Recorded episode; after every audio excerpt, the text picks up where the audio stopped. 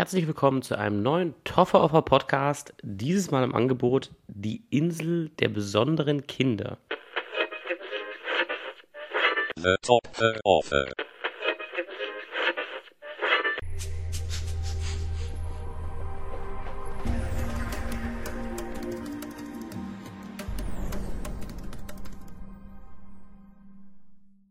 Im Original lautet der Titel dieses Films Miss Peregrine's Home for Peculiar Children und das ist schon ein sehr schöner Zungenbrecher. Und der ganze Film ist auch ein bisschen ein, ja, nicht Zungenbrecher, aber auch ein, ein Brecher für alle anderen visuellen äh, Elemente oder, oder, oder Kommunikationsmittel, wollte ich eigentlich eher sagen, für den Menschen.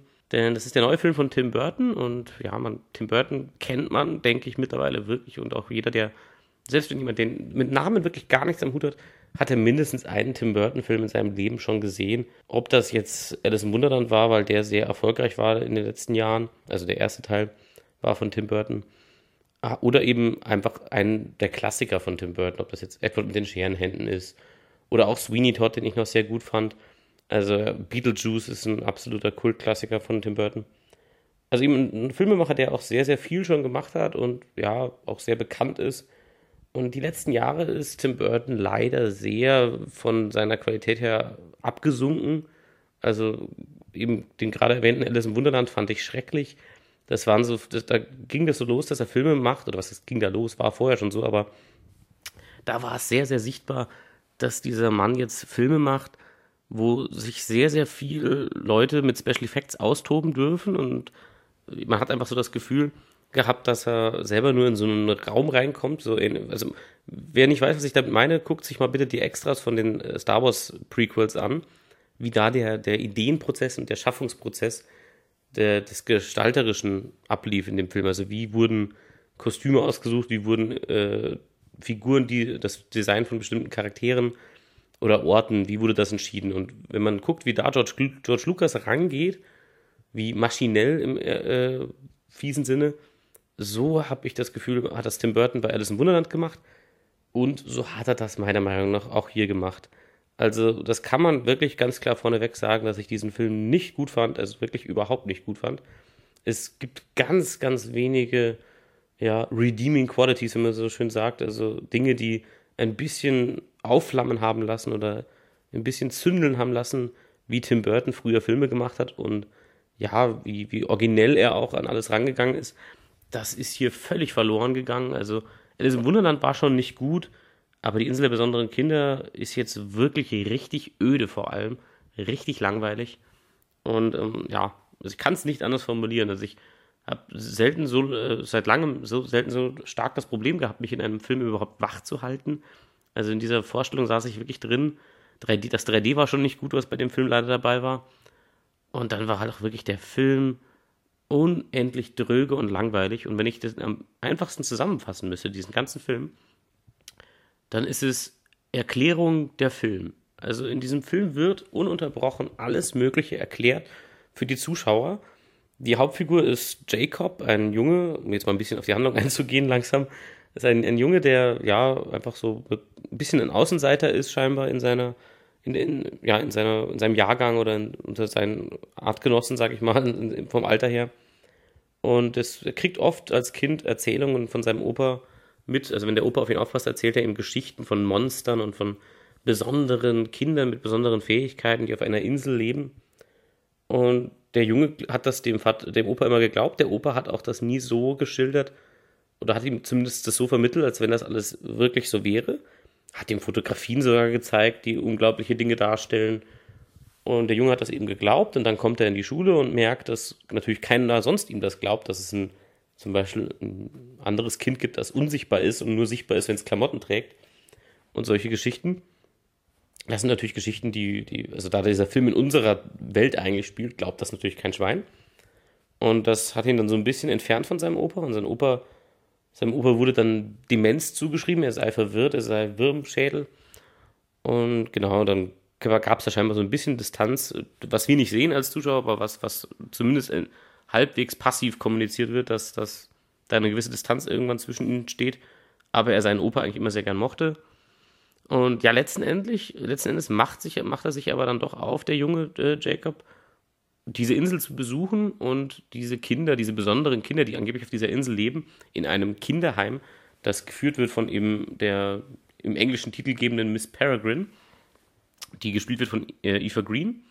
Der junge Jacob übrigens von Asa Butterfield, das ist ein jüngerer Darsteller, der in, letzten Jahren, in den letzten Jahren in einigen Filmen war, wie Ender's Game oder was gab es denn noch? Da fällt mir gerade gar nichts mehr ein, weil ich die auch ehrlich gesagt nicht gesehen habe. Also ich habe von Asa Butterfield bis jetzt nichts gesehen, glaube ich.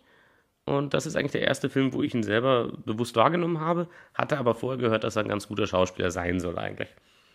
Und eben Eva Green ist die Heimleiterin und ja, er macht sich auf, diese Insel zu erkunden. Und ja, der Film hat viel auch mit Zeitreise zu tun. Also es ist nicht ganz leicht, diese Kinder zu finden. Er findet sie letzten Endes und verbringt dann dort einige Zeit und eine Love Story ist natürlich auch drin. Er findet eins der Mädels ganz gut, die dort leben mit den besonderen Fähigkeiten. Und natürlich, wie in solchen Fantasy-Buchverfilmungen, was das in dem Fall ist, ist eine dreiteilige Buchserie. Das ist der erste Teil, der hier verfilmt wurde. Und natürlich gibt es auch da Böse und Gegner und sonst was. In dem Fall wird das Ganze Hollows genannt. Das sind so Monsterwesen und Kreuzung zwischen Slenderman und Resident Evil Zombies. So in die Richtung geht das. Und genau, das sind letzten Endes die Bedrohungen für diese Kinder, denn diese Monster wollen die Kinder töten. Das kann man einfach mal so platt sagen, das ist auch kein großer Spoiler oder so. Völlig egal, ob das in der ersten Minute oder erst in der 15. erklärt wird. Ähm, das ist einfach, das ist jetzt der Plot des Films, den ich jetzt zusammengefasst habe. Es geht darum, dass diese Kinder gegen diese Monster kämpfen müssen. Und mehr ist leider auch nicht wirklich da. Also dieser Film dauert zwei Stunden und wirklich einen Plot hat er vielleicht 20 Minuten. Und der Rest des Films ist eben, wie ich eingangs kurz gesagt habe, Erklärung. Der ganze Film wird immer nur, erklärt immer nur und, und versucht seine Welt aufzubauen, in der diese Figuren leben und in der es bestimmte außergewöhnliche Regeln gibt. Und das ist der einzige Sinn für diese Hauptfigur. Jacob ist einfach nur, das gibt es in vielen Filmen, es gibt oft diesen Charakter in Filmen, das ist meistens so eine Nebenfigur. Und immer wenn außergewöhnliche Dinge passieren, in, gerade in Fantasy-Filmen und so, muss es ja irgendwen geben, der dann fragt, hey, was geht denn hier eigentlich vor sich? Damit wir dann eine Ausrede haben im Film, warum uns das erklärt wird als Zuschauer, weil wir wissen ja gar nicht, was los ist. Das ist in vielen Fantasy-Filmen so, das ist auch gängig, weil eben anders funktioniert es nicht. Also das ist auch in Harry Potter so. Harry Potter wird in eine Welt dann reingebracht, in diese Zauberwelt und kennt sich da nicht aus. Und natürlich fragt er ab und zu Dinge und versteht die nicht. Deswegen habe ich auch immer wieder Parallelen zu Harry Potter gezogen, rein von der Struktur des Films und von der Art und Weise, wie man eine Fantasy-Welt etabliert. Und die Harry Potter-Filme sind beileibe nicht perfekt, überhaupt nicht. Also ich bin eigentlich kein großer Fan der ersten Harry Potter-Filme. Und gerade da fiel trotzdem der Vergleich so leicht. Und Harry Potter gewinnt hier um Längen. Denn eben die Hauptfigur in, in die Insel der besonderen Kinder, dieser Jacob, der tut wirklich nichts anderes. Der fragt immer nur irgendwas und dann kriegen wir es erklärt als Zuschauer. Und das ist seine Rolle. Er hat gar keinen Charakter, er ist einfach nur der unwissende Typ, der die ganze Zeit Fragen stellt. Und das hätte man einfach irgendwie, wenn der Regisseur hier, am Werk gewesen wäre, der selber in irgendeiner Form interessiert ist an dem, was er da gerade tut, dann hätte man definitiv andere Wege gefunden, das zu erklären oder hätte es auch ein bisschen aufgelockert. Dieser Film hat vor allem das Problem, dass er die ganze Zeit Dinge erklärt, die essentiell sind für den Ablauf der Geschichte. Und das sind scheinbar sehr, sehr viele Dinge, zumindest eben allein schon das Zeitreiseparadoxon, was in diesem Film viel behandelt wird, muss sehr, sehr viel erklärt werden und wird aber eben ganz trocken erklärt. Also zwei Menschen stehen in einem Raum, Jacob fragt den anderen was und der erklärt dann einfach fünf Minuten lang, was hier eigentlich vor sich geht. Ohne das visuell gut zu untermalen oder irgendwas, sondern es wird einfach trocken runter erklärt. Und das finde ich einfach ist sehr lahm und sehr schlampig und, und gelangweilt wirkt das einfach, was Tim Burton hier abliefert. Also bei dem Film ist es so sichtbar, dass der selber irgendwie keinen Bock hatte oder keinen Bock mehr hat allgemein. Ich weiß nicht, was es ist.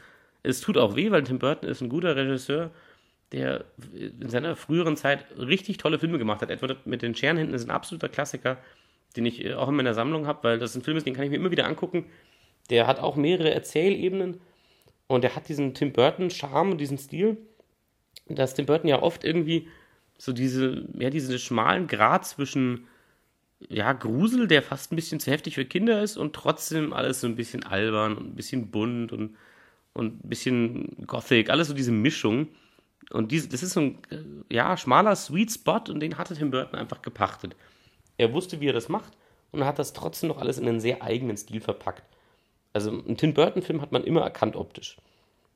Das finde ich ist hier nicht mehr der Fall. Dieser Film ist großteils, komplett von der Stange. Also es gibt keinen sehr eigenen visuellen Stil hier. Es wird einfach nur extrem viel Special Effects werden hier einfach nur hergenommen.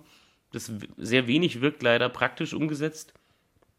Und das ist einfach schade. Also es ist einfach nur ein, ein Optikfest, aber ohne klaren Schriftzug. Und das würde man bei Tim Burton einfach erwarten, wenn man sich seine bisherigen Filme anguckt.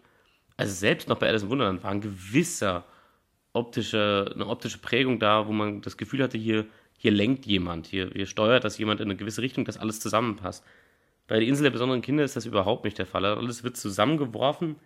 Äh, die Schauspieler wurden entweder überhaupt nicht von der Regie geführt oder hatten auch keine Lust. Ich weiß nicht, woran es liegt. Eva Green ist okay in diesem Film, obwohl ich die sehr gern mag und es auch eine Schauspielerin ist, die was drauf hat. Sie ist hier okay, sie stört nicht. Der Hauptdarsteller Asa Butterfield, wie gesagt, ich habe ihn noch nicht in nichts gesehen bisher, aber habe ein paar Mal gehört, dass er gut sein soll. In diesem Film ist er teilweise grauenhaft. Also es ist nicht durchgehend. Es gibt Szenen, wo er ganz okay ist. Und dann gibt es wieder Szenen, wo man das Gefühl hat, die haben das Probetake genommen. Die haben das einmal loslaufen lassen und gesagt, ja, sprecht mal alle euren Text kurz einfach nur monoton runter, damit wir testen können, ob das Licht stimmt, ob die Kameraeinstellung gut passt, ob es scharf gestellt ist. Und dann drehen wir nochmal. Nur, dass sie es dann nicht getan haben und sie haben einfach dieses Probetake genommen. Also zwischendurch ist dieser Junge vollkommen emotionslos. Wie tot steht er da und rattert seinen Text runter. Und das ist halt echt. Also, das ist halt die Hauptfigur. Die sollte uns in diese Welt einführen. Die sollte.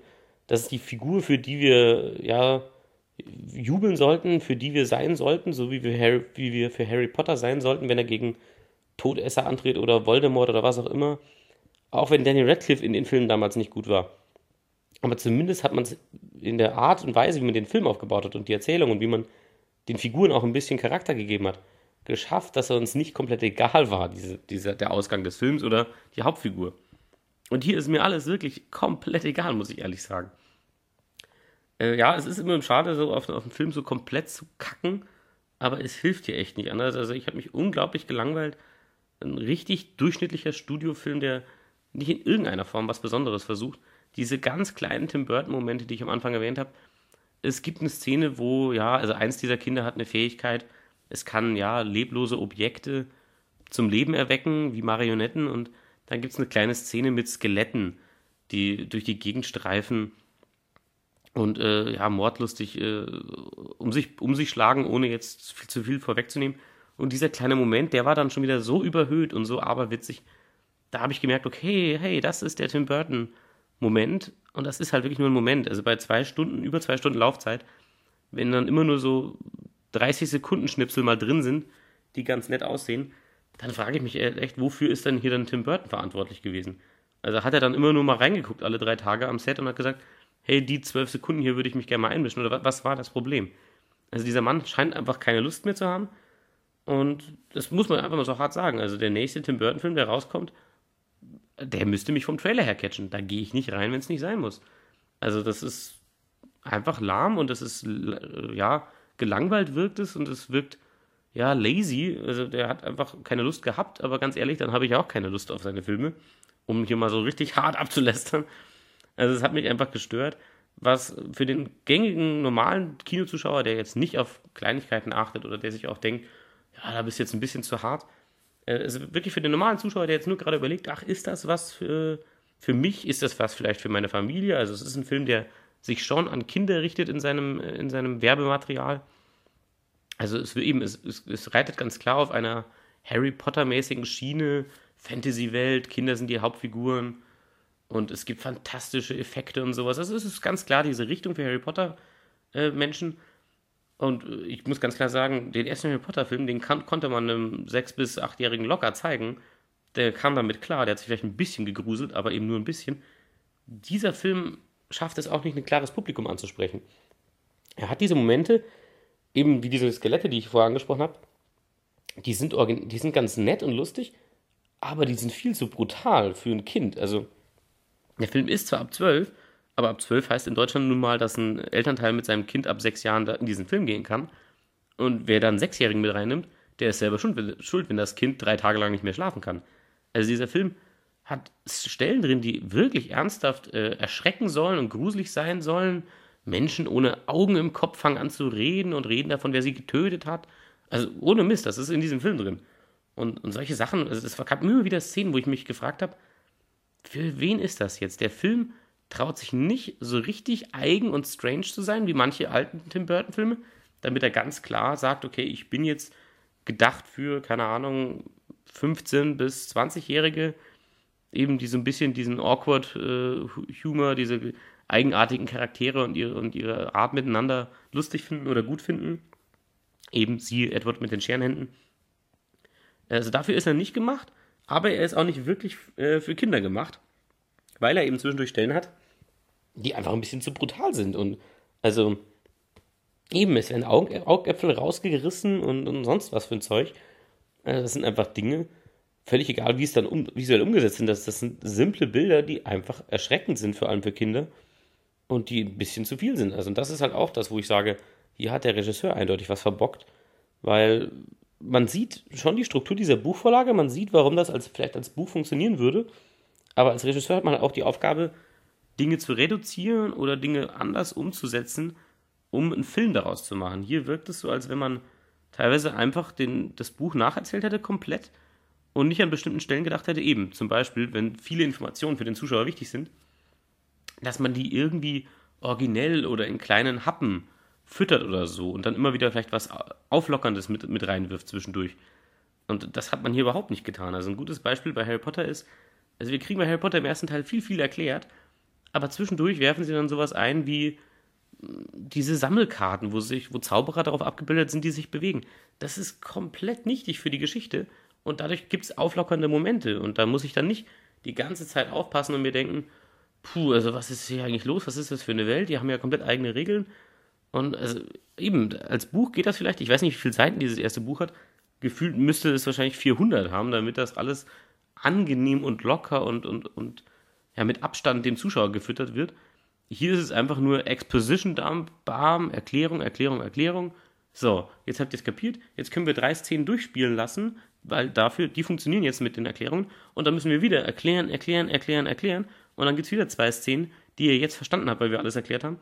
Also das, das ist die Aufgabe auch bei einem Film, Dinge teilweise auch nur visuell zu erklären. Und wer wäre da besser geeignet als Tim Burton, der Dinge auch einfach mal visuell für sich sprechen lassen kann? Ja, hier hat es eindeutig nicht gewollt, nicht gemacht, was auch immer der Grund ist.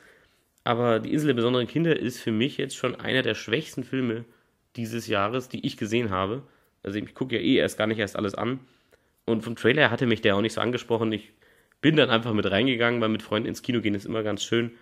Aber der Film, also der hat meine Erwartungen noch unter, untertroffen. Wenn man das, ist nicht wirklich deutsch, aber ich sage das einfach mal so. Ich glaube, versteht jeder. Und dementsprechend eine Empfehlung hier auszusprechen, also das Wort kann man eigentlich gar nicht in den Mund nehmen. Wer ein Hardcore Tim Burton Fan ist, selbst dem würde ich noch empfehlen, wartet bis das Ding auf auf Sky, Netflix oder eben einfach auf DVD für 5 Euro in der Krabbelkiste liegt, dann könnt ihr euch den hier angucken. Also ein Kinobesuch ist das nicht wert. Das 3D war nicht gut, also auch das rechtfertigt nicht einen Kinobesuch. Und an sich rechtfertigt es überhaupt nicht, hier Tim Burton noch Geld zu geben für diese Arbeit, weil hier, so wie man über Schauspieler manchmal sagt, wenn sie sehr monoton spielen oder sich keine Mühe geben, dann sagt man im Englischen immer phoning it in. Also eben Leute, die einfach nur am Set sind einen Scheck kassieren und sagen, okay, ich bin jetzt hier für, für 90 Minuten in diesem Film, ich habe aber keine Lust, ist mir egal, aber hey, hier ist mein Gesicht, hier ist meine Stimme, Punkt. Hier ist das Paradebeispiel davon, wie ein Regisseur das macht, wenn er nicht wirklich beteiligt ist und nicht wirklich sich Mühe gibt. Also dieser Film, der hat sich einfach komplett im, im Studio im Nachhinein bei den Special Effects erarbeitet. Und wie gesagt, visuell ist es ganz nett, es gibt äh, nette Stellen, da haben sie teilweise Sachen ganz originell umgesetzt, aber dann gibt es wieder Dinge, wo man sagt, hier hat man überhaupt nicht kreativ gedacht. Eben auch die Geschichte an sich halt ist nicht die allertollste. Es ist eben, jeder, der den Trailer gesehen hat, hat sich wahrscheinlich gedacht, hm, ist irgendwie X-Men, nur halt, dass es nur Kinder sind. Und so ein bisschen ist es das auch. Also es gibt ein, zwei Fähigkeiten von den Kindern, die originell sind und trotzdem einen Sinn haben. Also eben eine der Hauptfiguren, ein Mädel, kann halt einfach das Element Luft kontrollieren das hat man zumindest auf der Filmleinwand noch nicht so oft gesehen. Und sie nutzen es an ein, zwei Stellen ganz nett. Und dann gibt es halt einfach archetypisch einen Menschen, der kann Feuer kontrollieren und, oh, Überraschung, später gibt es eine Figur, die kann Eis kontrollieren. Und das machen die einfach, indem die einfach Dinge anfassen und dann brennen die. Das ist halt sowas von platt und lahm und also, eben, das hat man in fünf X-Men-Teilen schon gesehen. Da hätte man auch einfach was Originelleres finden können, vielleicht, nachdem man ja ein paar originelle Ansätze hatte in dem, äh, in dem Buch. Weiß ich nicht, wie, wie das im Buch ist, aber wahrscheinlich ist es dort genauso, dass man ja einfach gar nicht, dass das, das, das Material hier eigentlich auch nicht in seiner Gänze originell genug ist, um eine Verfilmung zu rechtfertigen. Es ist halt wieder so ein dreiteiliges Jugendbuch-Fantasy-Ding. Und Tim Burton hat aus irgendeinem Grund gedacht, das ist mein nächstes Projekt.